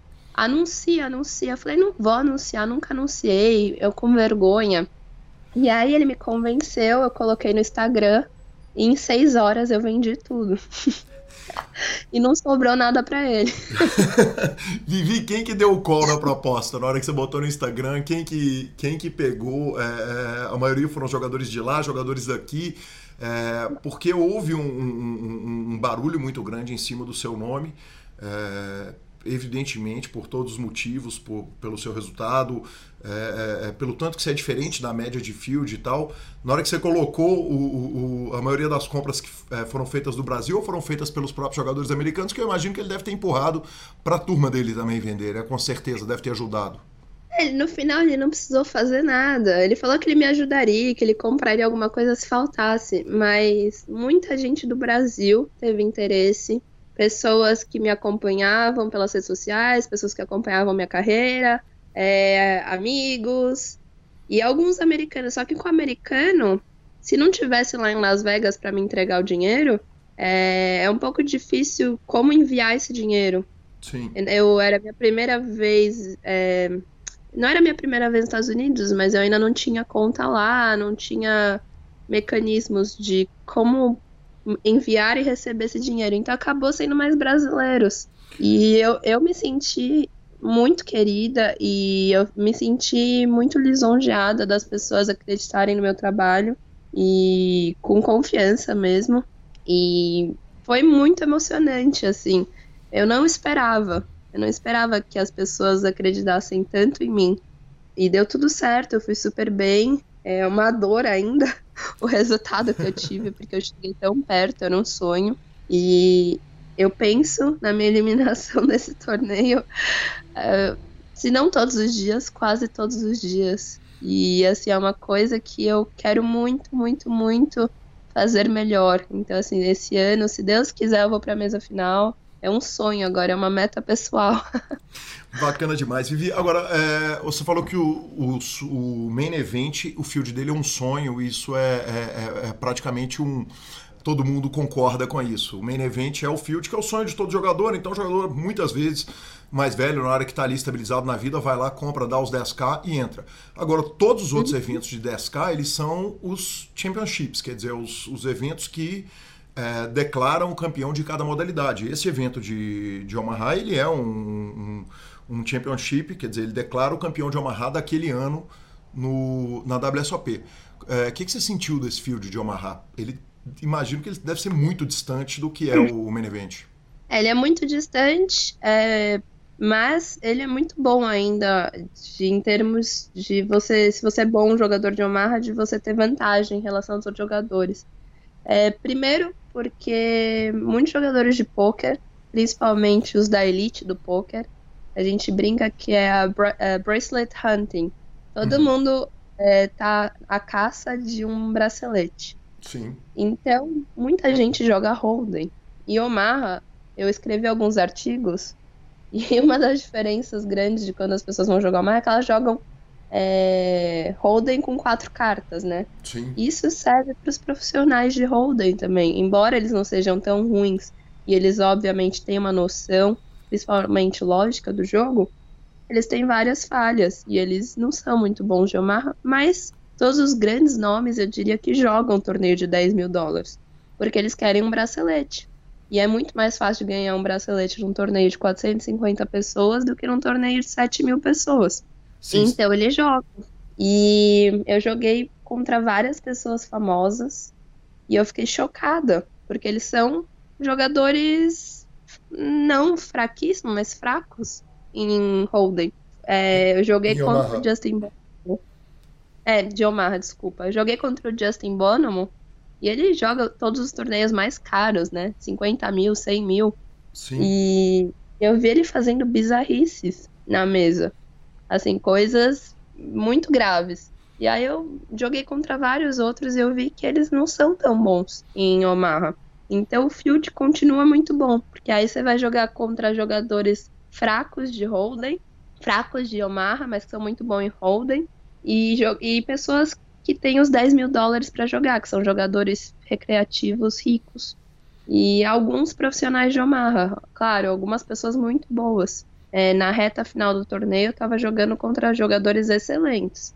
Mas no dia 1 um e no dia 2, vários jogadores fracos na minha mesa. E, Vivi, uma, é, obviamente na hora que vai afunilando, quer dizer, isso em qualquer torneio, especialmente de outras modalidades, eu joguei os, os dois últimos torneios de Mixed Games do, do BSOP em São Paulo, e, e aí no começo a gente vai vendo aquelas coisas, né? Os, é, o pessoal defendendo carta alta em RES, que é um jogo low e tal, mas na hora que vai funilando, vai dificultando. E, e evidentemente, quer dizer, você está focando a, a, carreira no PLO, é, você precisa estudar e o jogo é, é, é, passou da, da fase que o talento para a carta, aquele sentimento para a carta, é, resolve a vida do profissional. Né? Hoje em dia é para jogar poker profissionalmente é estudo, estudo, estudo, disciplina o tempo inteiro. É, como é que você. É, qual que é a sua fonte de estudo do jogo? Bom, eu já fiz coaching, eu tive época que eu olhava fórum, todo dia tive época que eu olhava vídeo, todo dia já li diversos livros. Eu acho que não existe uma maneira de estudar, eu acho que qualquer maneira que você estude, qualquer conhecimento que você adquira todo dia é válida. Muitas vezes você não vai nem adquirir conhecimento, mas você vai só afiar os conceitos, porque tem coisa que se você não revisa, é, você acaba esquecendo, você não fica tão focado. Então eu acho que qualquer coisa, eu discuto muitas mãos com jogadores, amigos meus, que eu acho que, que tem a acrescentar. Às vezes eu gosto de escutar também a visão de alguém que eu. Assim, digamos que tem algum jogador que eu não acho muito bom. Mas eu quero escutar o que ele tem a falar também, porque eu preciso entender a visão é, de todas as perspectivas. Porque eu não faria aquilo e eu não acho isso, mas eu preciso ver o que às vezes um jogador recreativo pensa, ou alguém que eu acho que é um, um reggae ruim pensa. E então eu, eu vejo vídeos, eu leio livro, eu continuo fazendo as mesmas coisas. e às vezes eu faço coaching também. Você faz coaching específico de Omaha? Uh, eu nunca fiz um coaching específico de Omaha. Co uhum. é, já dei alguns coachings de Omaha básico, é, é muito difícil ensinar, várias pessoas já me perguntaram e eu ainda não acho que eu tô no nível de, de ensinar super avançado. Eu uhum. ainda tenho que muito evoluir eu mesma, mas eu busco material de Omaha em sites estrangeiros. Tem um site gringo que chama Running Once. Uhum. Você paga uma mensalidade e os melhores jogadores do mundo dão vídeo aulas. Sim. É, eu aprendi muito no Running Once. E tem muito conteúdo bom na internet, eu acho. O Vivi, é, com relação a cash game, a gente está vendo que no Brasil é, hoje em dia tem o, o Omaha tá tomando conta geral, né? Quer dizer, é, onde em qualquer clube que a gente entra, a, toda mesa, quer dizer, em Belo Horizonte, por exemplo, não existe mais um jogo que é só Texas Hold'em. Tem, vai ter pelo menos duas mãos por volta de, de PLO e muitos jogos são só PLO. Nos Estados Unidos está assim também, Europa? Ah, eu acho que no mundo inteiro o PLO tá crescendo muito. Nesse cassino, por exemplo, na cidade que eu tô, é, segundas e quartas é o dia de Omaha deles. Então eles têm reservado três mesas para cash game. Uma de Omaha, uma de Texas 2 e 4 e uma de Texas 5 e 10. Mas as segundas e quartas eles têm duas mesas de Omaha para eles. E aqui o pessoal pode colocar o nome a partir de sexta para a lista de segunda. E geralmente tem 50, 60 pessoas já inscritas. E... assim, a cidade inteira, as pessoas vêm de longe para jogar. Assim, é muito popular no mundo inteiro, eu acho. E, e Vivi, qual que é a cidade, perdão? Chama Wiesbaden. E o tamanho do cassino, quer dizer, se você tem 50 pessoas inscritas, eu imagino que é, é, é, deve ocupar a poker room inteira deles. Eles não têm uma poker room grande. Eles têm poker todo dia, mas eles têm normalmente três ou quatro mesas só para cash. Entendi. Vivi, e com relação ao, ao 888? Você joga no, no site e imagino que você deve jogar cash lá direto. Com relação ao nível técnico dos, dos sites, quer dizer, o 888 tem a grande vantagem de, é, é, é, de ter um field mais, mais doce, né? Para a gente enfrentar, para a gente jogar. O 888 é um site que foca nos jogadores recreativos. Ele ele tá tentando trazer de volta aquele espírito divertido do jogo, que é você e ele criou várias modalidade de poker, o Flopomania, é, que é muito divertido. O, então todo mundo que joga no 888 é, tá buscando diversão e um jogo diferente, menos profissional. É, realmente o field é, é, mais soft do que você vê por aí. Sim. E, e eu já joguei cash, já joguei os torneios, é, as séries de torneio, a Blizzard é muito boa, eu joguei alguns torneios. Agora eu já estou registrada para o WPT de Londres, que você primeiro dia vai ser on, é, online também. Sim. E eu jogo no meu tempo livre, quando eu não estou jogando ao vivo, eu jogo no 888, sim. Vi, é, e aí você está tendo a oportunidade de viajar com as estrelas do 888, que foi uma experiência que eu também tive o prazer de ter. Quer dizer, eu tive em São Paulo, é, lá em São Paulo, perdão, é, fazendo a cobertura, fazendo a transmissão e a narração, eu e o Lanza fazendo o, o, aquele evento que foi maravilhoso, né? O evento no shopping Cidade Jardim. Eu queria que você contasse pra gente como é que conviver com essa turma, porque você passa o tempo com a é, Carrie Scott, Sofia Lovegreen, Chris Murman, com essa turma inteira, eu imagino a, a festa que deve ser essas viagens dessa turma toda.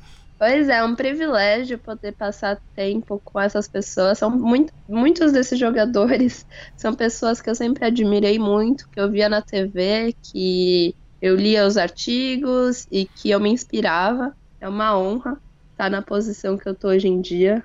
E as pessoas, os pessoal do 888 são muito legais, eles são muito humildes. É, agora, para a viagem da Romênia em Bucareste, é, tava conversando com a Natalie, que é uma alemã, que é embaixadora, que é muito gente boa, já tava combinando algumas coisas com ela. Lá em Londres, quando o pessoal se encontrou, a gente saiu para jantar um dia, fomos num restaurante, num restaurante indiano.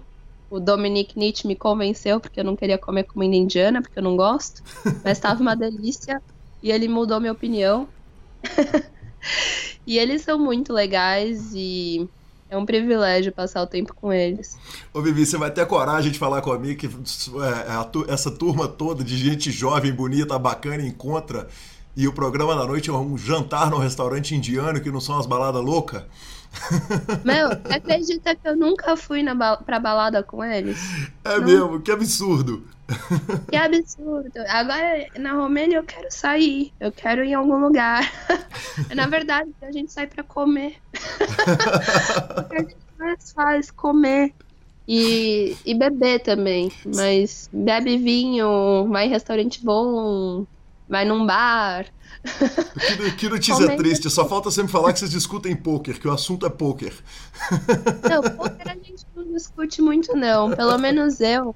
Eu respiro tanto poker e assim, não, não me leve a mal. Eu sou apaixonada por poker. Mas, assim, eu quero falar de poker 23 horas do meu dia, não 24 horas do meu dia. Quando eu tenho tempo assim para lazer e tudo, eu não quero falar de poker. Eu imagino. Vivi, é, e aí você tem um trabalho de social media que é importantíssimo no, é, é no meio do poker, né? É, é, especialmente para você que é a cara do site no Brasil. É, é a jogadora de, de poker profissional, né? Porque o, o Denilson é embaixador do esporte. E eu queria que você falasse um pouquinho desse trabalho de, de social que você faz do poker. Como é que, como é, que é isso e da, da é, é, Instagram e tal? Conta pra gente um pouquinho desse trabalho, porque é, quem vê de fora não imagina o trampo que é, né? Ter que postar tudo, pois ter é. que. Né? Não, mas tudo que acontece é assim, é, tem planejamento por trás e tem discussão e são várias pessoas. Então, assim, eu recebo e-mail o dia inteiro do pessoal do 888. É, são preparativos de roteiro para isso, de projeto de torneio para aquilo, de o que, que a gente pode fazer de melhoria no site, o que, que a gente pode fazer de melhoria nos torneios ao vivo. Então, assim, é muito trabalho por trás. Sim. Eu, antes de assinar, ou até o momento que eu assinei, eu não sabia que ia ser assim. é mais trabalho do que eu pensava. e, mas uma das coisas. Mas é muita responsabilidade também. É, que nem eu tava falando que eu me espelhava nessas pessoas, que hoje em dia eu convivo com elas. É, eu sei que também tem gente se espelhando em mim. E que eu tenho que ser uma boa cara para o site, representar bem o 888, mas um dos meus desafios também é representar bem o poker como um todo e o poker brasileiro como um todo. Então, eu tenho também essa responsabilidade de passar para o público e para o site é, a realidade, o que, o que, que a gente pode fazer melhor, é, como que é mesmo. Muita gente acha que é tudo muito fácil, é uma vida de glamour. Nossa, Vivi venceu na vida, Vivi tá rica. Nada disso é verdade. Eu ainda tô batalhando muito, ainda tenho muito chão para percorrer. É, eu acho que eu tô engatinhando ainda. É, muita gente acha que o poker é uma vida fácil, é um jeito fácil de ganhar vida. E eu também tenho essa responsabilidade de passar essa mensagem que não, e todo mundo pode ser bom, todo mundo pode ser um, um jogador lucrativo, mas para ter aquilo como seu ganha-pão e pôr comida na mesa não é fácil. É, você não tem ideia da quantidade de mensagem que eu recebo de pessoas falando que estão infelizes com a vida delas e que elas querem largar tudo para jogar poker. É, recebo mensagem, ah, como é que eu viro embaixador? Que, que, que, que eu posso fazer? Gente me pedindo dinheiro para jogar. Assim, eu tenho muita gente que me ajudou para eu estar onde eu tô hoje. E não é fácil, é difícil chegar sozinho. E eu sou muito grata, mas é muito complicado. E as pessoas não têm essa noção. Então, assim, eu tenho a responsabilidade de passar isso também. É, e, um, e trazer mais mulheres para o esporte. Eu sei que muitas mulheres se espelham em mim. Eu recebo muitas mensagens e, e provar para as pessoas que, o, que tanto mulheres quanto homens jogam de igual para igual no poker. É, eu fui campeã do ranking de Omaha de São Paulo em 2015, Sim. com até mesmo uma etapa de antecedência.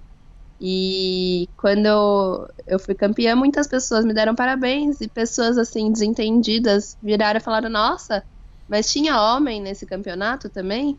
Então, assim, ainda muito preconceito que existe, como se eu não pudesse ter ganhado é, um ranking misto, tivesse que ter sido um ranking feminino.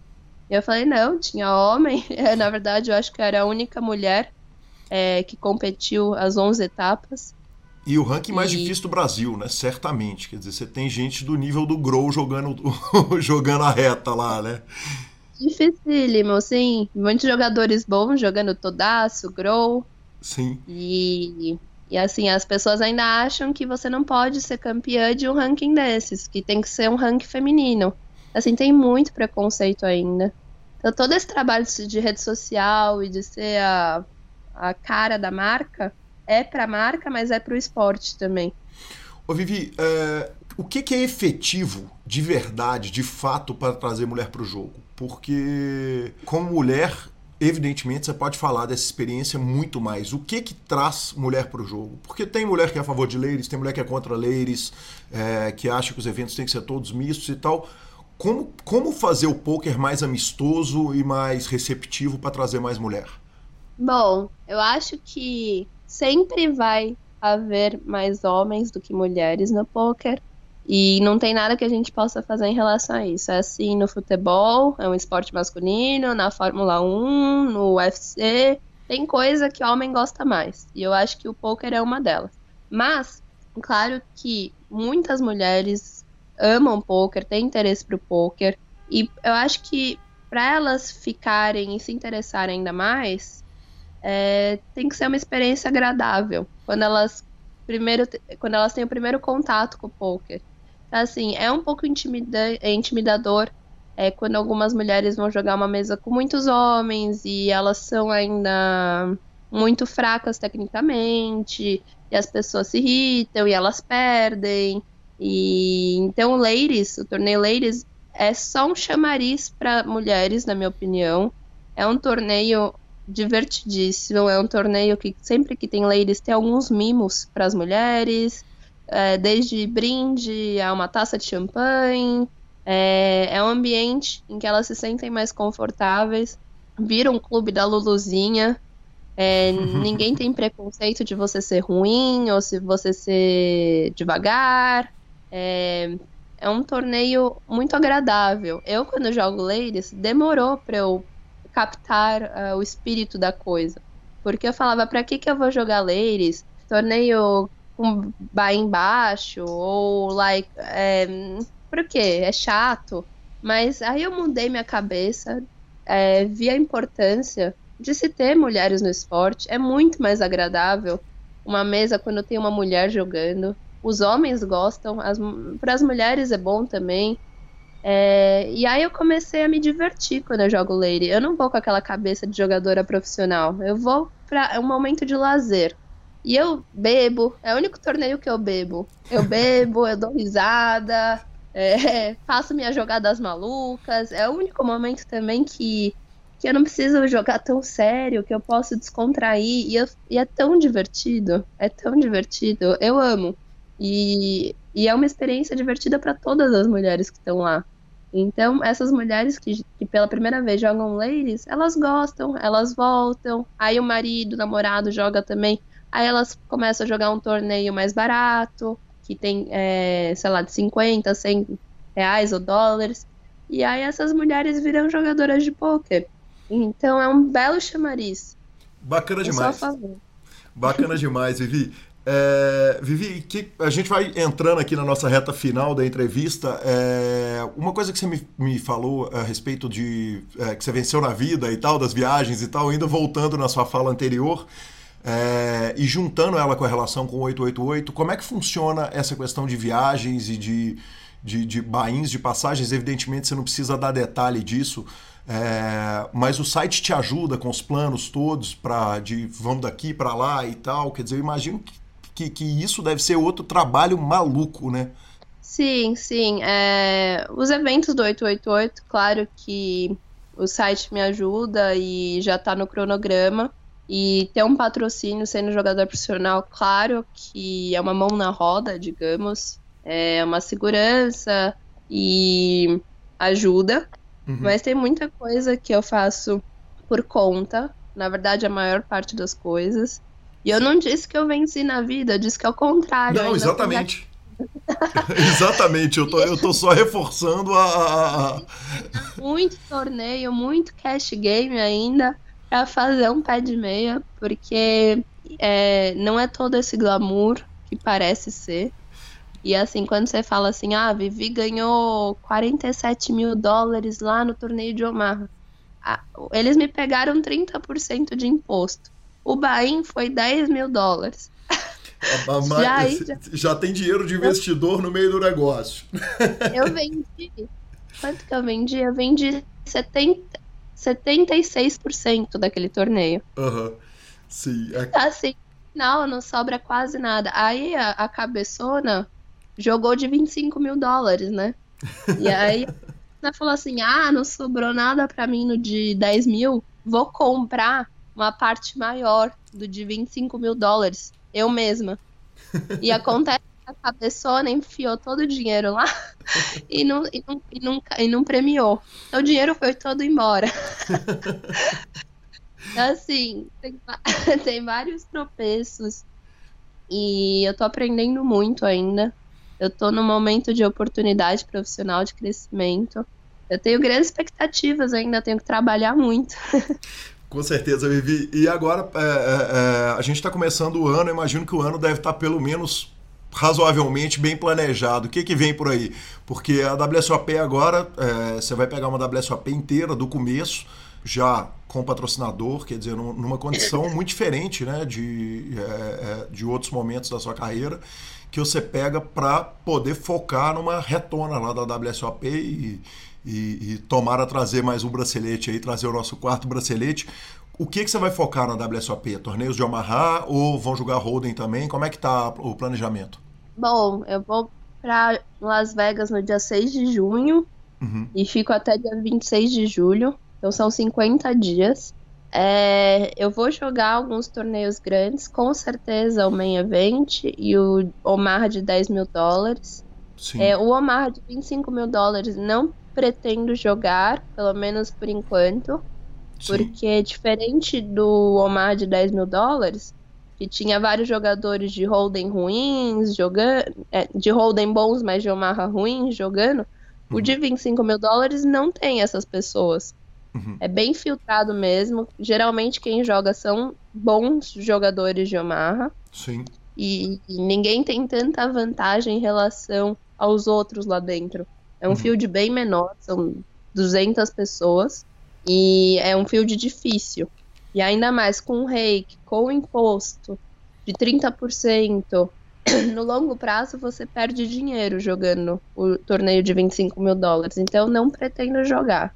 É, devo jogar alguns torneios de Holden, como Marathon, se não me engano, tem a estrutura é, é 2.600 dólares, tem a estrutura excelente, é como se fosse um mini main event. E alguns torneios da WSOP.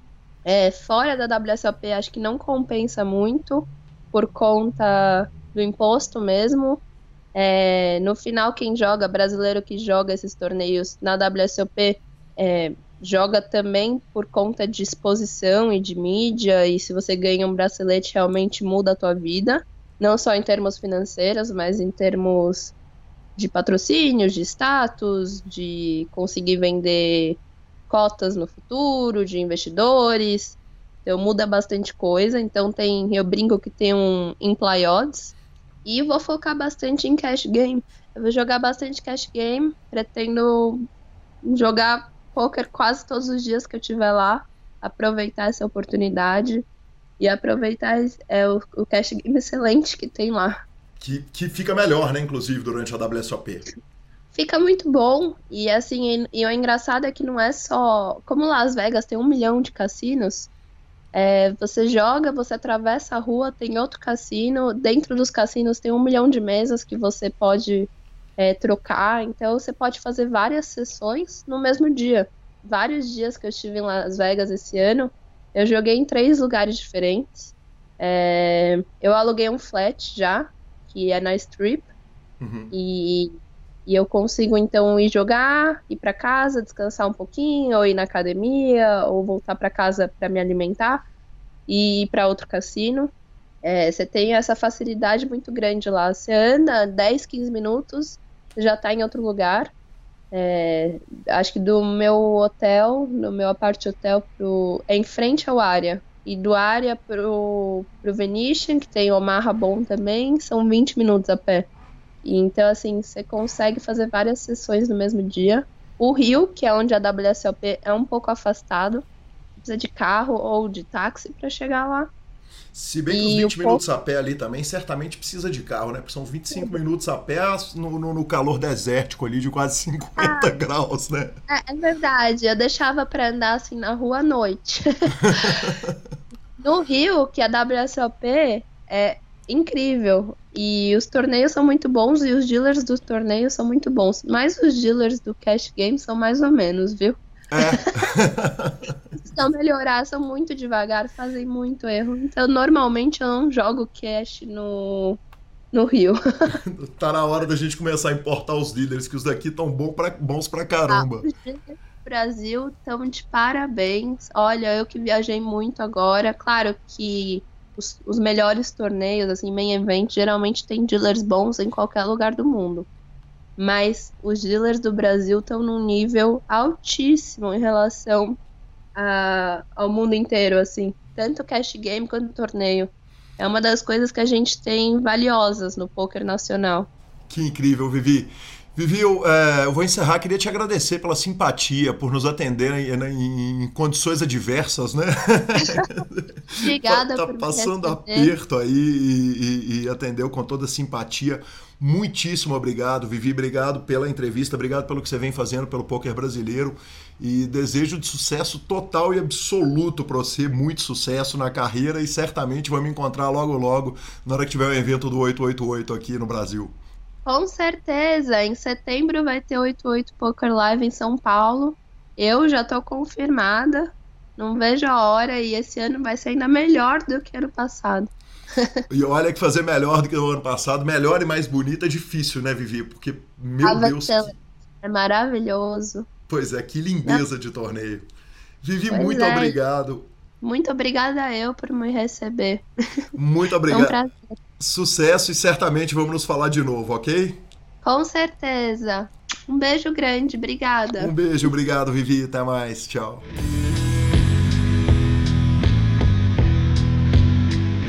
Professor Marcelo Lanza Maia de volta da entrevista. Vamos que vamos. Pô, então agora vamos ler os twitters.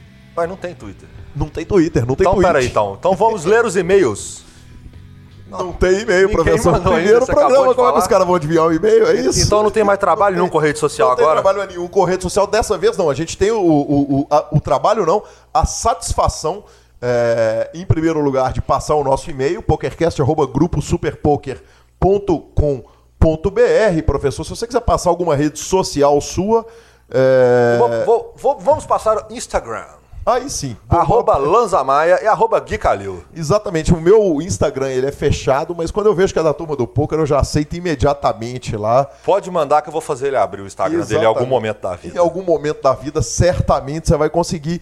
É, a gente tem que agradecer muito carinhosamente ao 888 Poker que está nos trazendo de volta e avisar pra turma toda o seguinte: vai ter surpresa pra caramba. Vai ter promoção, vai ter Vai surpresa. ter promoção, vai ter liga é, lá no, no 888, vai ter é, ranking no 888, vai ter prêmio, vai ter. Ó, tudo, tudo que. que- Tudo que temos se direito. puder imaginar, tudo que tem direito, barba, cabelo e bigode. Professor, aproveitando a sua barba e seu cabelo e o seu bigode. O senhor cortou, né? Tá louco, tá- é. cabelinho Eu- eu- cortado. cabelinho cortado, foto super poker, né? E tal. Que peito do senhor. Exatamente, né? Eu resolvi sair bonitinho. É, mas vai ter de tudo, vai ter promoção, vai ter gorro, camiseta, mochila, prêmio para tudo quanto é lado. Quem sabe no próximo, eh, no próximo programa a gente já consegue fazer. E, e se você quer abrir sua conta no 888, se, se tem uma forma que você pode ajudar a gente, é abrir uma conta no 888 pelo link do Super Poker. Então você entra lá no Super Poker, clica na aba PokerCast, de lá já tá o link para você abrir o, o, o, o 888. Você abre lá, cria sua conta, você vai estar diretamente colaborando com esse PokerCast para ele chegar semanalmente aí na sua casa. Essas discussões saudáveis, com muito amor e ódio entre eu e meu irmão Marcelo Lanza Maia, né, professor? Exatamente. Clica lá e nos ajude. E não só nos ajude, clica lá e divirta-se, porque o 888 é um belo site para o senhor praticar esse joguinho que tanto nos intriga. Exatamente, sentando na mesa de pôquer, pega, pra, pega quem você estiver matando no joguinho, conta pra ele que tem PokerCast novo aqui no grupo Super Poker, conta pra turma, a turma vai lá, pega o, o podcast. E, professor, uma coisinha que a gente armou pra gente fazer é a gente falar um pouquinho no final de cada programa o que, que a gente está fazendo de vida pessoal ali. É, você é um grande assistidor de séries, um grande entusiasta da cultura nerd, né? É, séries, quadrinhos, filmes e tal. E, e eu também gosto muito de cinema, de música. Então conta pra gente o que, que você está fazendo aí pro nosso é, ouvinte pra gente finalizar o programa. Cara, essa semana passada eu vi. Eu acho que todo mundo que gosta de série viu La Casa del Papel. Cara, como eu tenho ouvido falar dessa série, o que, que é isso, professor? É uma série que é um, um assalto à Casa da Moeda na Espanha. E a- o enredo é bem bolado, a série desenvolve bem, a série, a língua nativa dela é um espanhol. É, eu, eu, eu sou um cara que vejo muita série, te confesso que eu achei ela uma série tipo nota 7, com seus momentos de 7,5, com um episódio de 8, mas que não me pegou de fato. Mas eu vejo assim, a galera tem muita gente delirando com a série. Então, assim, eu, eu infelizmente ela não me pegou. Eu toda semana eu vou falar de uma série específica, de alguns gostos, que isso é muito pessoal, obviamente. né? Claro, com certeza. Mas até ela- ela é nosso- boa, ela- ela- nosso ela é ouvinte justa. conhecer melhor a gente. A né? série é justa, ela é uma boa série, ela vale a pena como, como ver. Eu acho que ela falta um pouquinho no entretenimento, alguns diálogos são um pouco longos demais, ela se dá, ela dá uma alongada desnecessária, mas ela, ela é justa, vai. Você tá ali com o tempo, pega ali os 11, 13 episódios que ela tem e divirta-se dentro desse momento. E o senhor? Professor, não vejo a hora de não seguir sua dica, visto que eu não sou um cara de séries, né? Então não vai adiantar muito tudo que eu for falar, não vai servir para o senhor do mesmo jeito que eu não vou ver cinema vietnamita. Exatamente, mas eu vou começar também indicando uma série, já que eu não É, vejo mimimi, série, então. série, mimimi, não vejo série. Entendi. E vou indicar uma série, a temporada 4 do Black Mirror, eu assisti e quanto mais tempo passa, mais eu acho incrível, mais eu acho extraordinária. Então, quem não viu, comece na temporada 1, são episódios independentes, manda ver. E, professor, ficamos por aqui, né? Bom, mas não, não antes de mandar aqueles agradecimentos e abraços bolados, eu queria fazer alguns pequenos, primeiro meus filhos, minha família, meu pai, que tempo sempre comigo, minha mãe, é, minha esposa, Gabriela, que Gabi, que é grande entusiasta do jogo, representante da seleção mineira de poker. Exatamente. Inclusive, nós não falamos, vamos deixar para o próximo. Vamos, vamos guardar para o próximo. Técnico da seleção okay, mineira então de vamos poker. continuar.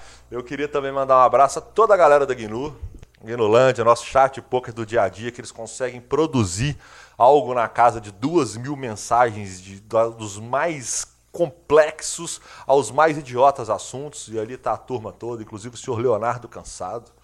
É, eu, eu, vou deixar para o senhor falar dessa turma aqui, dar esse, esses abraços que eles merecem. É, professor, como é um primeiro episódio, não tem e-mail, não tem nada, a coisa está toda de surpresa. É, eu queria agradecer algumas pessoas que nos apoiaram na, na fase anterior do, do PokerCast, né, cara? É, em primeiro lugar, o Diego Nunes, que era o, o, nosso ouvinte que, que mais cobrava na hora que o, o episódio atrasava 15 segundos. Ele mandava e-mail, não tinha nem não tinha nem WhatsApp na época, mas ele inventou o WhatsApp para fazer vai ter? isso. Vai, vai é, ter? Vai ter. Oh, ah, vai oh, ter? Oh, Sério? Você vai dar conta? Olha, lá vem surpresas, hein? então, Diego Nunes, Andrei Mosman, o querido Perna daqui de Belo Horizonte, né, cara? É, Tevito, é, Sérgio Prado, que sempre foi apaixonado, a Kátia, que é responsável direta por esse programa Tá No Ar, Cati, é, você é responsável direta e se tem alguém que brigou com a gente para voltar com esse PokerCast, foi a Cati. Então, na hora que apareceu, é bom demais que tenha voltado pela, pelas mãos dela, pelas mãos do 888, aquele povo querido que nos tratou tão bem em São Paulo.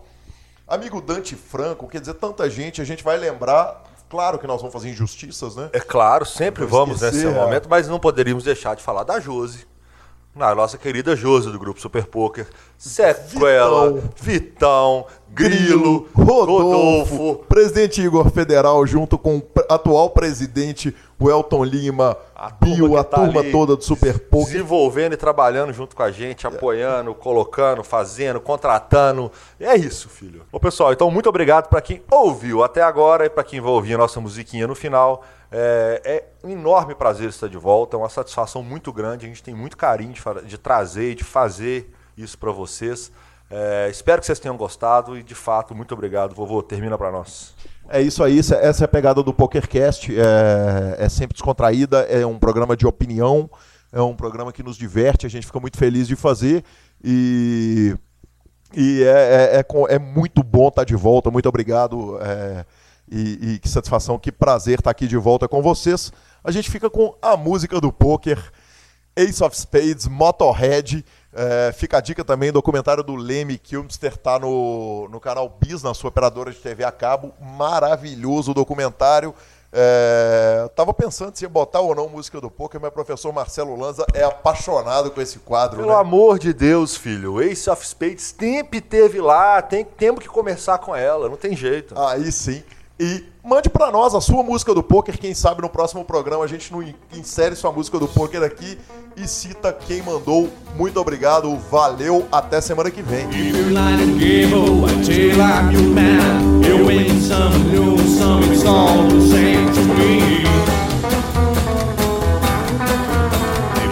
one,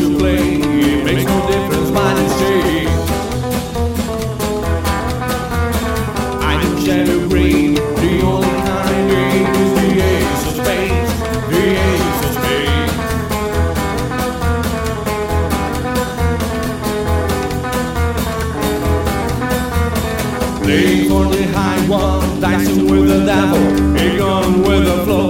It's all a to me. Seven or eleven, snake eyes watching you.